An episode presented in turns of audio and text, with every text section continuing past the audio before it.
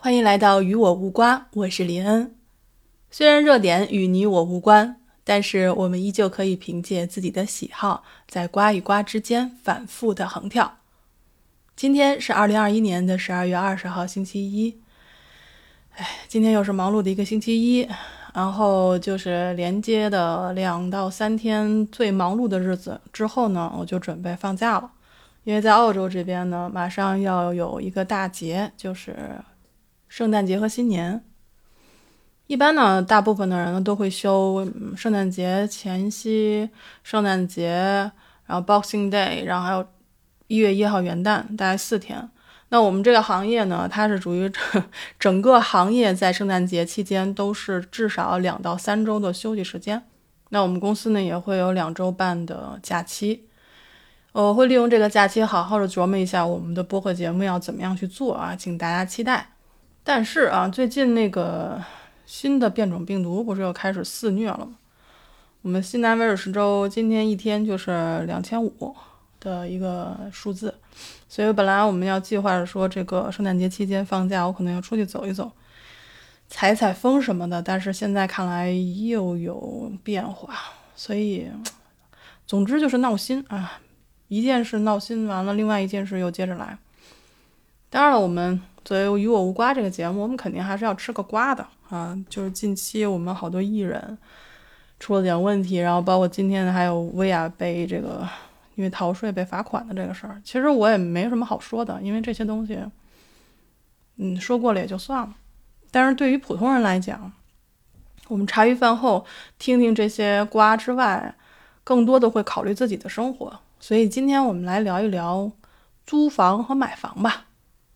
我呢是租过房的。啊，也买过房的，所以现在还是在公房的这么一个房奴，所以我觉得基本上可以，就是有这个现身说法吧，跟大家聊一聊澳大利亚这边租房和买房到底一个什么样的一个状况。我们不说澳大利亚啊，全澳我也哪儿也没去，我就去的这个新南威尔士州的悉尼。大家都知道哈，你有没有房，跟你的幸福指数是有很大关系的。我以前看过一个调查啊，它里边有个数据，他说说在澳大利亚租房的人是最不幸福的人群之一，跟这个有房的人相比啊，这个有房的一有房的人对生活的满意度要高很多，而且焦虑程度也更低。但是作为以前租过房的，现在依旧还要还房贷的一个人来说，我觉得可以说是不相上下。而且我觉得公房可能焦虑更高一些，当然每个人情况不一样啊，我只是说我的问题。他这个调查里边啊，他说百分之二十六的租房者承认他们对自己的财务状况是感到压力山大的，而房主呢，在这一比例上是仅有百分之十五觉得自己压力山大，所以呢，租房者的幸福感就比较低。所以只有百分之六十九的人表示幸福，而拥有房子的人的比例是百分之八十三。所以光从这个比例上看，我觉得好像跟我感觉还不一样。因为我也是听说了很多，就是大家关于还贷上面的压力。但是通过这个研究表明，好像真的是租房的人会更挣扎一些。但他这个是比较的是幸福感，这个幸福感其实有的时候就比较复杂。如果我们只说这个幸福感是基于呃拥有房屋，还有你有较高的收入以及比较好的现金状况来说，如果只是基于这三点的话，确实拥有一栋房子的幸福感一定会比你租房的幸福感要高。自从疫情以来吧，澳洲这边的房价其实就有上升的趋势。为什么？就尤其是独立屋。就是你可能把家人挪在一个独立的一个房子里面，不跟外界接触，比如不像那种公寓楼，大家住在一栋楼里面会产生那种互相传染的那种几率的话，他们倾向于买独立屋。我也跟我的中介谈过啊，他说这个价格是一直在往上飙的，就是说你买房的价格是往上飙的，但同时呢，租金也在急剧的上升。我记得他跟我说，他说那个今年十月份有一个季度报告，他说现在的租金价格是十三年来的最高值。所以聊一句闲白儿，就是房价在涨，租金在涨，就是工资不涨。哎，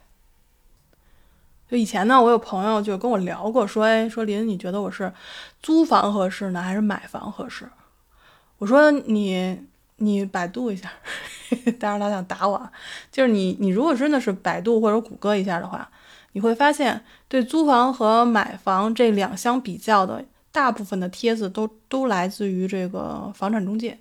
他一定会帮你去比较说哪个会比较合适。他并不是说一定要强推给你去买房，但是他会告诉你以房养房这个概念。而且呢，还有一种理念，就是说你可以买稍微远一点的、稍微便宜一点的房子，然后呢去租一个你需要住的那个区，比如你喜欢的区或者离公司比较近的区，就这样就是两相对比，可能会对未来投资有一些好处啊。你未来因为它是一个不不不动产嘛，它未来肯定要升值。然后呢，你又可以住到一个你比较心仪的区，而你购买的那栋相对偏远一点的房子呢，它依然可以有租金收入的。大家会发现，说林，你现在说这些就是我们都懂，而且你说的都比较泛泛，你也没跟我们说到底租房好还是那个买房好，是因为我没法说。就是，如果你但凡遇到一个人跟你说啊，就是租房好，或者就是买房好。那你就可以不用听，因为他最重要的是你要看这个房子租在哪里和买在哪里。大家都知道买房就是 location location location，哎，现在说的好像跟房产中介似的，就是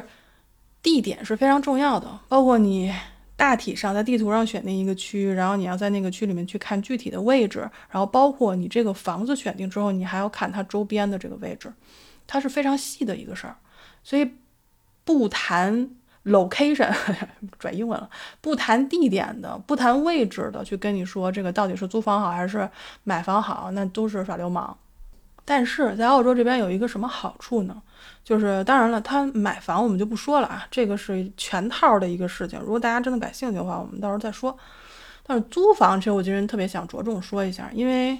我给我的感觉就是澳洲这边的租房的中介吧，他是特别守规矩的。也就是说，它的租房市场是比较健全的，因为我在国内也租过房，就是中介给你租出去，他也不管了，这个房子闹得乱七八糟，他也不管。但是在澳洲这边，就无论是租客和房主双方的利益都是可以保障的。当然，不排除有一些黑心中介啊，还有一些特别讨人厌的这个租客和房主啊。我只是说我的亲身经历，就我当租客的时候啊，我只需要付这个。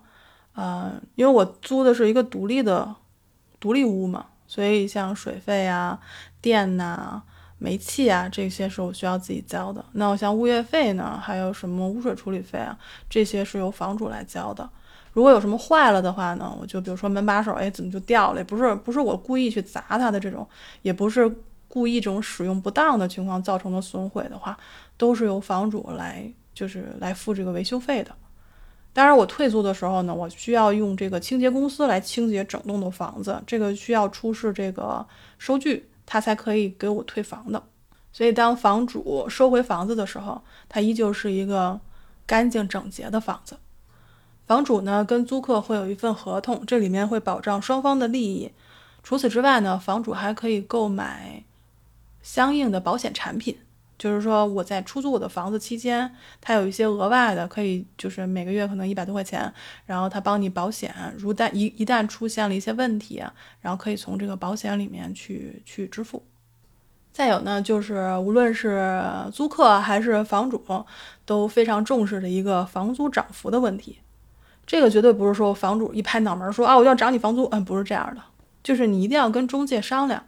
中介会告诉你一些建议，就是说现在的市场情况是怎么样的。你比如说，你是涨十块、涨二十块或者涨五十块，这个是由当时的这个市场环境来决定的，不是由 房主来决定的。因为即便你房主说了，我就要涨一百块啊，我每周涨一百块，那人家可以不租嘛，对吧？所以就是相对相对，双方的利益都可以得到保障的。而且录到现在，我越来越觉得自己是不是入错行了？我是不是应该当个房产中介呢？所以这些年，其实我也经历过这个租房啊、买房呀，然后各种的，有糟心的，有不糟心的。但总体而言，我觉得还可以吧。如果大家对这个悉尼的房地产感兴趣的话，可以去找房产中介，因为我就是个半吊子，主要就是跟大家分享我的一些亲身经历。如如果大家有问题的话，可以在评论区给我留言。那我们今天的分享就到这里，我是林恩二百二十一赫兹，咱们明天再见。